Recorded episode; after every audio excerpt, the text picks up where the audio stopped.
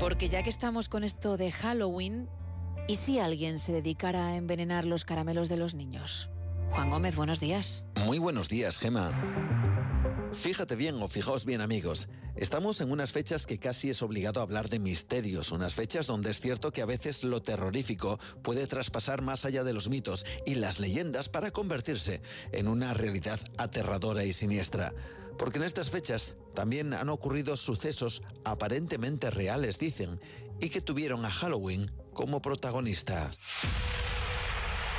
Si desde pequeños nuestros padres nos han dicho eso de no aceptes regalos o golosinas de desconocidos, resulta que en la noche de Halloween esta norma desaparece.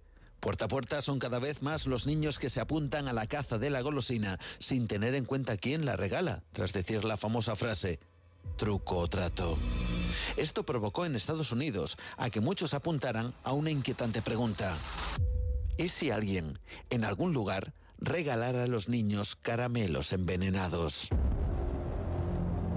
Este miedo comenzó en el año 1970, cuando el famoso periódico The New York Times sugirió la posibilidad de que algunas personas utilizaran esta tradición para envenenar a los niños.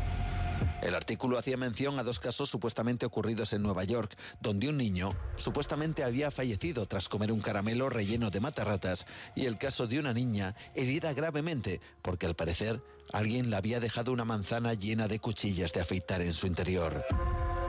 A pesar de que estos casos no fueron confirmados, los lectores los aceptaron como reales y entonces comenzó el miedo. Dos días después de este artículo, en Detroit, un niño de 5 años muere al supuestamente consumir heroína, que había sido introducida en varias golosinas.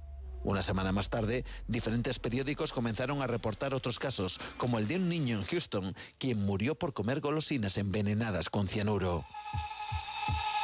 Luego se descubrió que fue su propio padre quien había asesinado a su hijo, pero eso no impidió que se empezara a hablar del llamado asesino de los dulces en Houston. Y aunque no se tenía evidencia de su existencia, se siguieron sucediendo las noticias. Un artículo del periódico Newsweek afirmaba que en los últimos años varios niños habían muerto y cientos de ellos, digo bien, cientos de ellos, habían resultado gravemente heridos por cuchillas de afeitar, agujas de coser o fragmentos de cristal colocados en golosinas. El revuelo fue tal que en algunos lugares se prohibió expresamente que los niños salieran a pedir dulces. Incluso algunos hospitales se ofrecieron a pasar los dulces por rayos X. En Long Island, en Nueva York, incluso se premió a los niños que se quedaron en casa. Pero no solo eso. En Nueva Jersey se firmó un proyecto de ley para exigir cárcel para aquellos que manipularan dulces. El miedo se había instaurado en las casas norteamericanas. Todo esto llevó a que un sociólogo de la Universidad de Delaware llamado Joe Bess realizara un exhaustivo estudio. ¿Realmente alguno de esos casos era real? Bueno, pues la sorpresa fue mayúscula cuando no se encontró ni un solo incidente confirmando la muerte de ningún niño o lesiones graves por circunstancias en Halloween.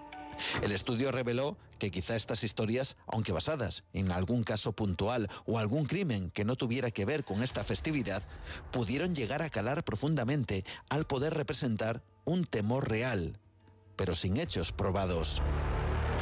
Bueno, pues esta leyenda urbana, esta histeria, a día de hoy se estudia en universidades de sociología como un claro ejemplo de lo que una leyenda puede llegar a provocar, porque solo es una leyenda, ¿verdad? Buenos días.